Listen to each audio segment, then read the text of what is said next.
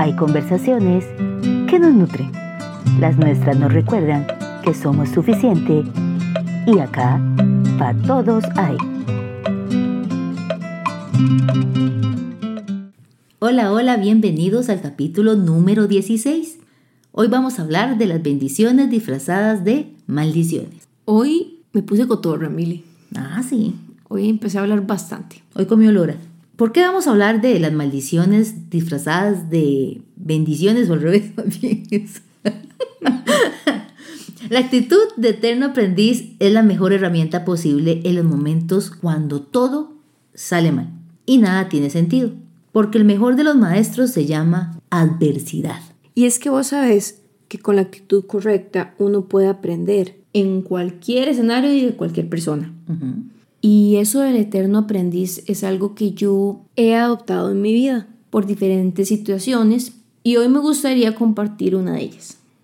Por si no te habías dado cuenta, Milita, yo tengo TDAH. Eso es trastorno de déficit atencional e hiperactividad.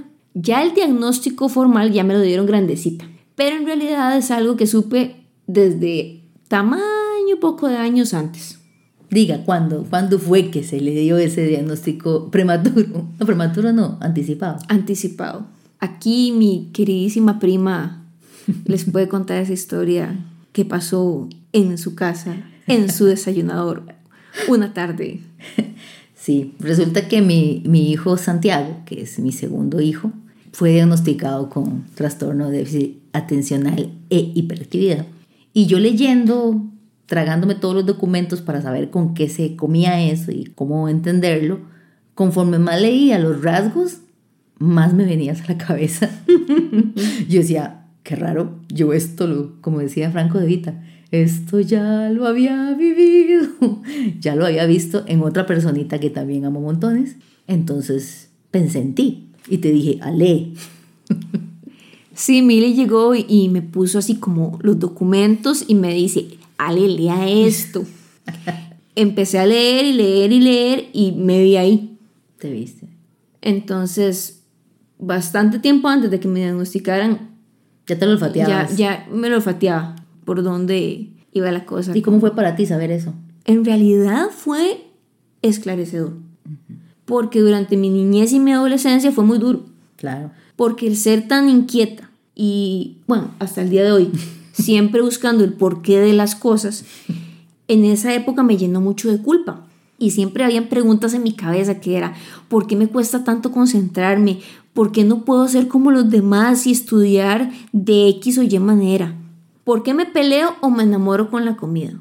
Por ejemplo, pasaban épocas en las que odiaba el plátano maduro, otras en las que solo quería comer plátano maduro. ¿Y por qué se me pierde todo? Pasé mucho tiempo peleando conmigo misma. Y es que uno trata e insiste en encajar en el mundo, en, en expectativas que, que son irreales para uno. Y es que también es como decía Albert Einstein, no podías juzgar a un pez por su habilidad para escalar un árbol. Tener razón con eso que acabas de decir. Eso describe muy bien cómo me sentía. Yo me sentía que no era normal, que yo era diferente y que no iba a encajar. Así, puramente el pececito tratando de escalar el árbol. Sí, y es que también, más hoy día que tenemos el acceso a Internet, uno se pone a, a googlear algo a, en un buscador a, tratar de, de, encontrar el porqué de las cosas, como dices tú, y lo primero que sale son los rasgos negativos, ¿verdad? Uno se asusta al descubrir que todos los numeritos del, de la rifa o del bingo tengo un montón. Esto es la peor noticia que yo puedo recibir. Soy un desastre. ¿Qué voy a hacer yo con todo esto? Y uno se siente mal y cree que fue maldecido con esta situación y te ya fracasé en la vida, no logré nada. Sí, de hecho, si uno pone estas siglas, TDHA, esas mismas, salen primero los rasgos negativos. y me parece muy cruel eso, porque tenemos muchas cosas buenas. Con los años yo me di cuenta que lo que tenía que hacer era ser amable conmigo misma, aceptarme y entender que no tenía que pelear, lo que tenía que hacer era aprender. Busqué estrategias a mi medida a la hora de estudiar, que fueran más dinámicas, porque a mí me encanta todo lo que sea color. Uh -huh. Y eso me hacía más agradable la experiencia. entendí que la estructura es una gran aliada a la hora de mantener el orden. Me di cuenta que si fallaba en mis intentos de mejorar hoy, no pasa nada. Al día siguiente puedo volverlo a intentar de nuevo. Aprendí a amar que lo que yo creía que era una maldición no lo era. Y precisamente ahí entra esta actitud de ser eterno aprendiz. La frase te la dejo picando decía, ahora es tiempo de escuchar, más adelante viene el, tiempo de entender. Y creo que ese es el orden. A veces cuando todo sale mal, cuando todo parece que se nos vino nuestra contra, quedarnos quietos y escuchar y poner atención, ser sensible a ver qué puedo aprender, escuchar con la intención de poner en práctica después, con la intención de entender, con la intención de decir, ok, esto fue lo que me tocó, aprender a utilizar la baraja que me tocó a mi favor. Y tú en el momento que lograste escuchar, después vino el momento de entender que si te amabas, te aceptabas como eras y lograbas aplicar herramientas que fuiste buscando y que fuiste perfeccionando con los años, has logrado ver la otra cara de la moneda. Un día de estos leí esta frase de Miguel Ruiz. Buscamos el amor porque creemos que el amor está fuera de nosotros. Y me quedo dando vueltas. Y aunque se puede aplicar a muchos contextos, yo lo vi así. Debía de amar esta parte de mí, no esperar que otros la amen. Exacto. Y esto me ha llevado a crecer. Mi baja tolerancia al aburrimiento me hace tener una gran creatividad. Buscar siempre una solución diferente a lo que sea que se está haciendo. Mi alta energía me ha llevado a lanzarme a tomar decisiones que terminaron en una gran aventura y un enorme aprendizaje. Así se habla, mi Gandalf. Y el hiperfoco me ha hecho enfocarme en temas apasionantes que me han llenado de conocimiento. Y muchos más. Pero por último quiero mencionar este, que para mí es un superpoder. Miri se los va a leer. La resiliencia es una cualidad asombrosa y que se ve frecuentemente en las personas que tienen TDAH.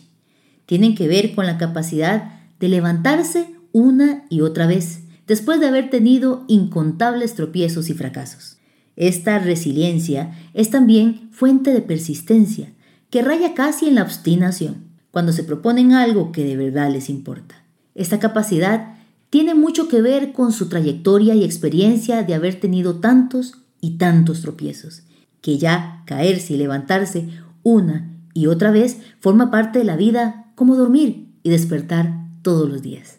Esto se tomó de la página web de AMPACHICO, Asociación de Padres y Madres de Niños, Adolescentes y Adultos Hiperactivos con Trastornos Conductuales. Amé esta definición porque me enseñó que incluso una cualidad tan hermosa viene de lo que yo creí uno de mis más grandes defectos. Y hoy por hoy les puedo decir que aunque no es fácil y hay días difíciles, he abrazado mi TDAH. Es parte de mi personalidad y no sería quien soy sin él. Y te amamos por eso. no importa la circunstancia en la que usted esté, es probable que usted sienta que esto es lo peor que le podría pasar. Es probable que usted piense, solo a mí me pasa esto. Pero escuche, ponga atención, enfóquese en lo que usted puede aprender de esto. Enfóquese en todas las cualidades y todas las habilidades que usted ha adquirido por tener que atravesar esta adversidad y va a poder ver que es muy probable que está en medio de una bendición que llegó a su vida disfrazada de maldición. Gracias por escucharnos. Hasta la otra semana. Chao.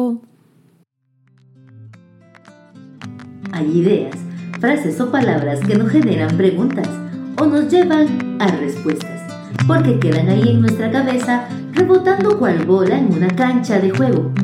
Esta es nuestra sección, te la dejo picando.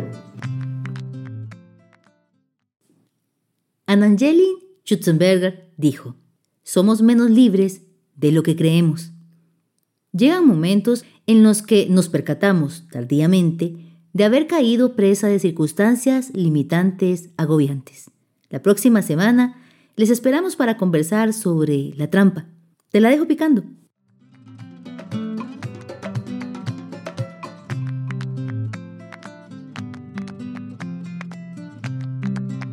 Gracias por acompañarnos. Nos encontramos la próxima semana. Te recordamos que en Instagram y Facebook somos Identidad para todos hay.